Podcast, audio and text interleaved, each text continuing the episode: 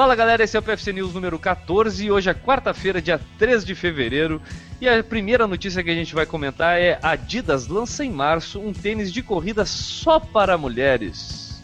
Exatamente, é o Pure Boost X, tênis desenvolvido inclusive por mulheres para mulheres. As mulheradas já tá surtando nesse tênis, eu inclusive, né? Contando os dias que... para chegar esse março logo. E o que que torna ele tão especial, Ju? Primeiro, por ele ser um tênis feito por mulheres para mulheres, porque todos os outros tênis, eles são, vamos dizer assim, encolhidos e coloridos de rosa. Pega a versão masculina, dá uma encolhida e pinta de rosinha. Esse não, ele foi feito só para mulheres. Então, isso é um cuidado que a gente não vê e a gente quer saber o que, que ele tem de diferente. Afinal de contas, ele foi feito pensado pra gente, né? E fora que essa tecnologia boost tá dando o que falar, né? Então, faz um boost para o público feminino, mulherada tá doidando. E além disso, ainda vai ter umas versões Stella McCartney, né? Que é uma das designs mais famosas e todo mundo ama tudo que ela faz. Legal, legal ver as marcas percebendo realmente o mercado da corrida, como a gente vem comentando há bastante tempo sobre o crescimento da participação feminina, uh, no exterior já invadindo as maratonas e aqui no Brasil já quase dominando as meias maratonas. E é produto para elas, né? Acho que a, as mulheres requerem é, é, produtos específicos, né, Ju? Faz falta, acho que isso, né?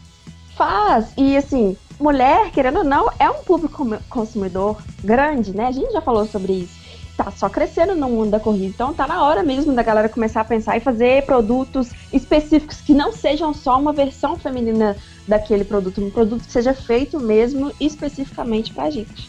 Às vezes não é só o, o a cor, né? Não é só a, o, a, a, estampa do tênis que importa, né, Ju? Tem que ter toda a tecnologia pensada pra mulher. Isso. A gente é mais leve, a gente tem uma anatomia diferente, por mais que seja, nosso tipo de corrida é diferente. Quantas mulheres que a gente escuta e fala assim, ah, eu tenho rotação de quadril na hora de correr, isso não acontece tanto no público masculino. Não sei qual, qual foi o que foi pensado na hora de fazer esse tênis, mas a gente tem umas características de corrida que são bem peculiares mesmo para o público feminino. Legal, o que, que tu achou, Enio? Eu achei bem interessante e até as fotos que tem ali da divulgação é um tênis bem legal, assim, bem bonito. Achei interessante. E nos Estados Unidos ele já está à venda por 120 dólares. Então dá para ter uma ideia de quanto vai custar aqui no Brasil, né? É. E vocês viram que ele tem um arco flutuante? Hum, Eu vi, mas não sei o que isso significa. Pois é, o que é um arco flutuante? Então, o arco dele, é, entre a entressola e o arco do tênis, ele tem um. É vazado, tem um buraquinho, assim. E aí é para ventilação e se adaptar melhor ao formato do pé, né? Vamos ver, tô doido, tô louca pra conhecer esse tênis, de verdade. Cheguei, agora fiquei curioso pra saber como é que funciona esse arco flutuante. Como é que tu imagina que funciona o arco flutuante ainda? Ah, eu imagino que seja um arco que flutue. eu Boa, não sei. Muito bem, muito bem. Temos alguma outra notícia aí? Temos uma aqui que a gente uh, trouxe aqui uma curiosidade curiosa, bem interessante, que é um homem de 75 anos que correu a sua 92ª maratona no último domingo. Mas não foi simplesmente ele correu a, a maratona 92 dele. Isso, isso é, é só uma parte. A parte mais interessante é essa. Ele tem câncer no sangue, o tal do mieloma. Uhum. E ele descobriu essa doença em 2003, semanas depois de completar a primeira maratona. Então ele fez a primeira maratona com 62 anos, 63. Ele descobriu esse câncer e desde então já correu mais 91. A expectativa de vida dele era de 5 anos, que ele já está aí vivo há mais de 13. E daí ele já participou de maratona em todos os estados dos Estados Unidos e espera chegar na centésima ainda este ano. Que história interessante, né, cara? Olha só, o cara começou a correr depois que ele descobriu que tinha câncer, né? Pelo que eu entendi aqui. Achando que ia fazer só uma maratona, daí foi indo uma atrás da outra, foi uma atrás da outra, o tempo passou, o corpo não definhou, ele não acabou não falecendo. E aí continuou correndo e completou a sua 92 segunda, cara. 92 maratonas. Será que dá tempo pra tu fazer 92 maratonas ainda, Andy? Ó, tempo dá. Me falta é vontade. tempo dá, vontade eu não tenho.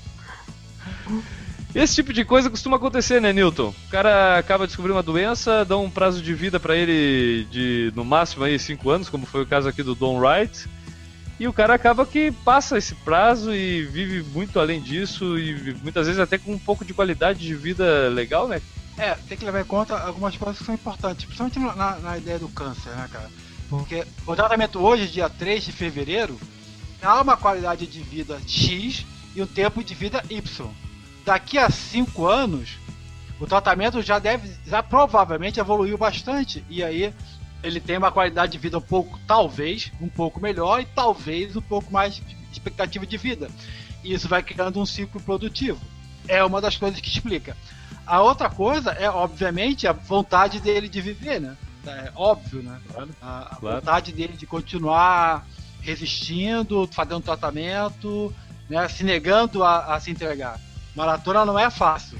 Treinar maratona não é fácil. Sabendo que você pode falecer, tem que ter boa vontade.